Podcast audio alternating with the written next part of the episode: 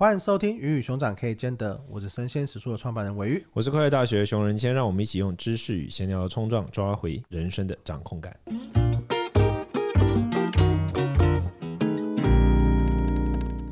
今天这一集呢，我们是跟工作有关的这一集，没错，这一集是我们要自表一集。这一集聊的是老板不讲人话怎么办？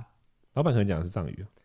对，所以就无法听懂，你懂吗？藏人很容易会有很像是在跟韩国人一样，很像在骂人的感觉。真的，真的，我经常常觉得看韩国人就是，就看韩剧觉得韩国人很爱吵架，然后等到我回到藏地跟他们聊天之后，觉得哦没有啊，其实我们也是差不多这样，就大家都喜欢大吼大叫，只是我没有那么多脏话啦，不会一直 say kia say kia 这样子。那我相信这一集我们那时候在讨论的时候，就发现其实大家是很有感的，大家就是在身为职员在工作的时候，你就会发现老板或者是主管呢，你可能不一定会直接面对老板，但是你会觉得主管或是比你高阶一层，他给你命令或是他跟你讨论的时候讲的话，好像你都听不懂。怎么会有这种状况？你觉得呢？你觉得？我觉得，我觉得就是员工的问题啊，不然呢？啊，不是，没有啦。我觉得有可能大家是在，可是我我我得先跟你讲，我觉得我我要先我要认真帮老板讲话。好，我们今天这一集我要扮演老板立场好了。你好，你因为我比较没有当员工的经验嘛，当然我我当过我自己的老师的的特助，所以那也不太，但有比较独特的状况，不是完全的员工经验。但是总之我可能比较少员工的经验，你应该比我多。我觉得很多的情况是什么，你知道吗？就是像我在跟我的同事们，也就是我的员工们开会的时候，我觉得最常发生的状况就是，他们根本没在听我讲话，是他们跟我不是在同一个 mindset 上面，他们跟我讨论的问题是不一样的。比如说，我是在讲为什么要做一件事情，但他们关注的事情是怎么做，就类似像这样，所以两个人根本关注问题是不一样。但现在是我在讲话，你当然是要听我讲啊！你在坚持一直问我怎么做干嘛？就比如说像我这个例子常发生，像前天我跟我的一个同事，也算是也算是一个不能算员工啦，算是我的我在我在带他的一个同事开在开会，然后我就一直跟他讲说：哦，你做这件事情的时候，你要啊你要注重内容行销哦，你要把时间花在更多经营你的会员上面。但是他他自己看到，他以前带他的人是用那种割韭菜的方式在做做商业，你应该知道吗？就是每次都是刮一波，然后那些人都只会跟他做一次交易，然后就没有第二次这样，所以他都用割韭菜的方式在做生意，所以他自自己以前的他的前辈是这样带他的，然后他来到他来到我这，他就一直问我说：“我就说你要做内容行销方式来做这件事情，你才帮他做酒啊，或什么？”我觉得我讲的超清楚了，但他还是一直问我说：“可是可是为什么之前都不用？”就是就这样。然后我那天就神经断掉，我就跟我旁边一个同事，那位同事我说：“我说你翻译一下。”然后我那同事跟他讲说：“因为人家就是只做一单生意，可是我们是要做长久的生意啊。”然后他马上就听懂了。所以，我瞬间觉得我这同事超有价值，他是我的翻译官。但我的意思是，你知道我，我关注，因为我在讲的重点是整个宏观的事情要怎么做。但他一直很在意，他就只在意他那个问题，就是那为什么以前不用这样？那我对这种事就会火大，就是神经断掉，因为我就会觉得，你不要只在意你的话题可以吗？你可不可以专心听我讲？像类似这样的事情，就会在我的生命中一直发生。所以我就会觉得，我会我我站在老板立场讲话，就是我会觉得，在人与人之间对话的时候，本来就是会有话语权的前后问题。就是我现在关注我的问题，你有没有回答我的问题，或者是你关注你的问题，你有没有回答你的？但是我觉得，你作为聆听者，你本来就是应该先停一下自己的，先把他的全部听完之后再提问。但有些人，他只要他那个问题没有过，他就过不了了。对，所以我觉得我自己感觉是这样。但是我觉得是一个傲慢的老板视角。不会啊，不会啊，我觉得这个这个东西是蛮容易理解的，因为。理论上来说，你换的位置就该换一个脑袋。嗯、但是你站在你的位置，你要去理解另外一个位置别人的立场，它终究是一个人生难题。对对，我觉得在这个事情上面来看是这样子。那我觉得你的问题其实也很好解决，就是你尽量让有这种翻译能力的人，他去帮你沟通协调。你跟他讲，他去做这件事情，我觉得可能也是一个好解决的事情。我觉得这个东西回头来理解，就是当所有人都觉得老板不讲人话。但是只要有人是可以听得懂老板讲的话的，他能够翻译这件事情，他其实就更容易得到升迁，或是更容易在职场上得到更好的资源，或是更接近老板、更接近决策的核心圈。我觉得这件事情是是一个你能够做这个翻译的动作，它本身就是非常有价值的。对对。我觉得这高度价值啊！我对，我觉得这是一个能力啦。这种人基本上就是这是在沟通上面所谓的软实力吧。就是除了专业技能之外，你更理解、能更懂这个状态的人，我觉得他是更适合做这样子身份。对，那我觉得你在这个状态底下，我觉得以你刚刚的例子来看好了，回头到为什么他们会没有办法理解老板讲的话，那有可能就是一方面，我觉得老板他讲的话前面他有很多他自己的。前置的知识也好，或者是他自己的，嗯、因为其实通常老板就有很常遇到，就是你看的东西绝对比你的员工多，你遇到的人生的状态呀，因为你才有这个坐到这个位置嘛，你可能是在业界的对更更更知名的，或者是他今天是个新员工，对，那你其实已经有二三十年的积累，对，他可能只有两年，对，你在这个过程中，你有非常多前置的东西，而且很有可能你第一个员工你愿意好好跟他讲。第二个员工，你可以又花百分之八十的力气跟他讲，可是可能第十个你还在讲一样的事情的时候，你就没有办法了，或者是你会假设 prefer 对方已经知道了很多东西。我觉得是在很多沟通的层面让，让让这件事情它变得你觉得你讲的很清楚，但是对方可能听得很模糊。嗯，我觉得很容易发生这样子的状态。我觉得这个东西是大家会觉得说，哎。老板为什么讲的话我都听不懂，或是我讲的话为什么他都听不懂？我觉得很容易是在双方的沟通上有差别。刚刚你讲的是一种目标性上的差别嘛？对。那实际上我觉得是有很多前置知识的差别。那这个前置知识有更回到是你组织内的专业性问题。对。就是你可能你是呃好，假设你是个沟通的高手，或是你个 sales，然后你因为这样很厉害当成老板，可是你可能不懂是产品设计，对你可能不懂拍摄。你可能不懂行销，但是当你在跟他们沟通的时候，他们就会觉得说：“哎，你的这个指令很奇怪，或者是他想要跟你报告的时候，他会觉得：哎，你为什么听不懂我日常的专业？毕竟专业不一样嘛，肯定会有听不懂的地方。嗯。这个时候其实更需要双方有更多的在沟通上的耐性。”或是需要更多的去解释哦，这个名词代表什么意思？可是通常老板会很容易拉不下脸解释，对。或是当你老板是属于那种比较比较凶一点的，或是大家一定跟老板讲话，不管他凶不凶，一定都会担心，哎，我这样讲会不会老板对我的印象不好，或怎么样状态不好嘛？嗯。所以我觉得这种事情会蛮容易发生的。老板们需要去上心理智商了，我们要开一个专属老板的心理智商，但老板一定不会觉得自己需要，所以就是要把这个话讲成说，哦。就是这个是为了要让你的公司更有效率的一种训练。呀，you know，这老板我觉得蛮多老板都需要的一点，就是不是只是专业上的进修，还有包括就是包括这种软性沟通啊，巴拉巴拉巴拉诸如此类的进修，你有没有觉得？我觉得是，的确会。然后是说要开这样的课，针对老板的课程。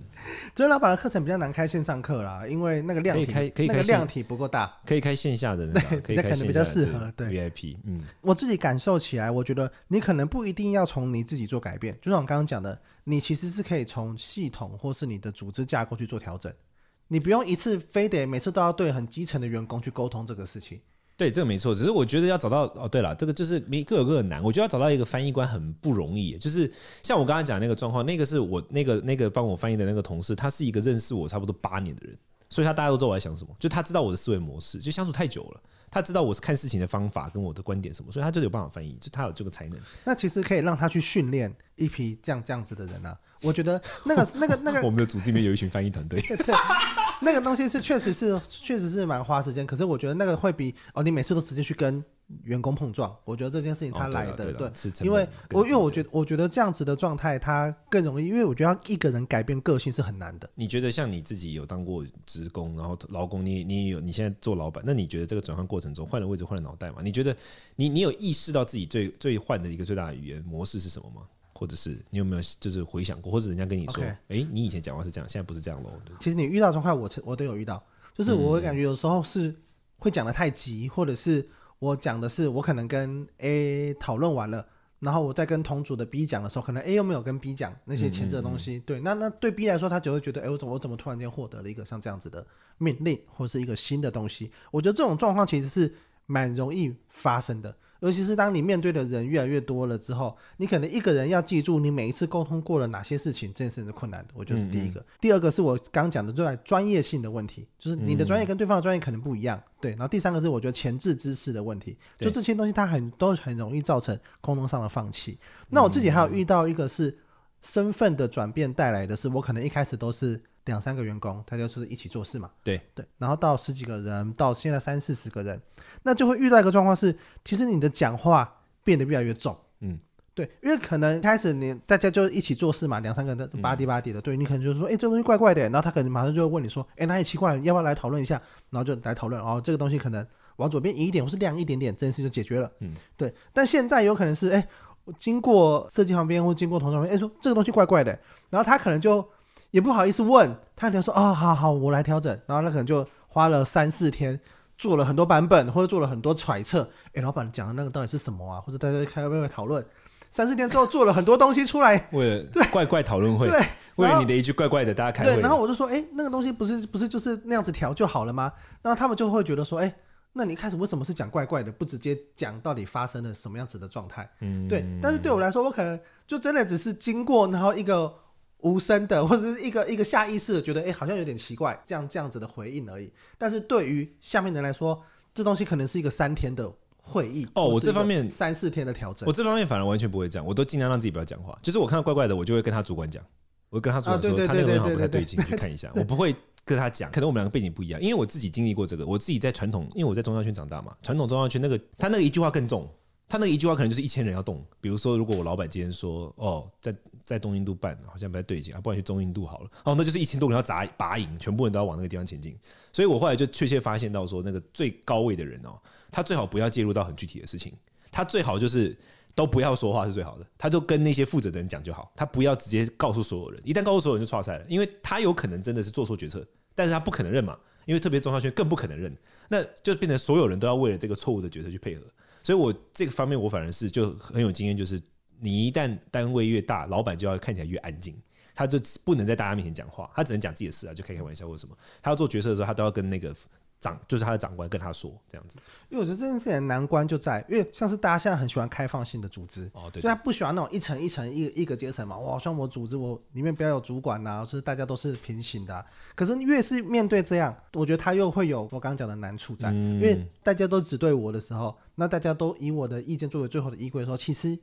在操作起来就会更容易有觉得老板讲的不是人话，他背后就是关于一个资讯不对称的状态。那这些资讯的不对称跟这些资讯你没有办法翻译，你需要去理解，反而让开放性组织这种更流通啊，或是可以更简洁的去做这件事情，反而造成了难关。会不会是大家需要某种量表？比如说，一旦老板说你桌上就有一堆量表，然后一旦老板说乖乖，你马上把那个量表拿给他，看他打是一趴或者九十九趴。然后他就打一个勾，那就知道哦，原来是两趴，好，那我就不用用力了。九十趴完蛋了，开会这样，说明是需要这种。就是我常常在想，有可能是这种问题。像我自己的同事就有很多，不是只有同事，我学生们，你就会发展发现他们发展出各种不同跟我沟通的模式。像我有一个学生，我觉得他就很聪明，他就是一开始跟我相处嘛，他就发现说我常常就是不鸟他，但我不鸟他的原因不是因为不鸟他，是因为我就忘记回复他或什么的，或者是一个角色太复杂了。当一个角色太复杂，你就会想说好。我明天有空再来想，然后，但有空你就忘记这件事情，常常会这样，所以他后来就会把所有要问我问题全部变成选择题，就是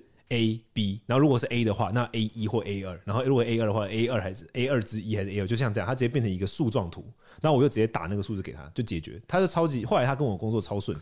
我觉得这是一种就是职场工作的智慧，嗯嗯，对，就是假设要么你就换老板嘛。那假设如果你就是要跟着这个老板，或是跟着工作，你就要去想或去适应，我到底应该要怎么样跟这个人相处？对对。对，我我相信这件事情，他就是你在职场上，因为要不然你每次就是跟他硬硬杠，然后就吵架，对对，然后那那你就那你只是离职嘛，因为老板不可能离开这个公司啊，对对对，所以假设你真的喜欢这份工作，你真的喜欢像这样子的状态，我觉得你就要花一点你自己的小心思去摸索出在这个沟通的方法。对对对，我觉得这包括比如说像，我觉得其实最常见就是包括对大家对于话语的理解程度不一样，所以我觉得可能。像量表啊、选择题啊，这是我自己会很喜欢的啦。我只是我作为老板，我自己非常喜欢这种。人家问我量表，比如说你觉得这个丑，人家可能常会这样。他们前两天在发一个那个，我们要做一个雕像，他发一个雕像给我，我就说天啊，这什么？我就回这样，天啊，这什么？然后以如果以前的话，他们可能就觉得哇塞，完蛋要重雕，但他们现在就是会。把他们觉得不对劲的地方勾起来，他们就问我说：“是眼睛，还是鼻子，还是手，还是比例，还是其他？”他们就像是在跟婴儿讲话一样跟我讲话，就是，然后我就回，可能我就回是，就是那个其他，然后他就说：“哦，其他是什么什么什么？”然后我可能你知道，老板自己就会知道嘛。到了一个点，他都问到这样了，我就会知道说：“哦，应该是这个解决不了。”我就认认真真的告诉他。那就我觉得这种沟通，像对我来说，选择题跟量表的沟通是非常有效的。他都用量表跟我，我觉得这个是你刚可以解决我们前面讲的专业性的问题。对，因为假设我们是一个对对对设计或对影像或是对。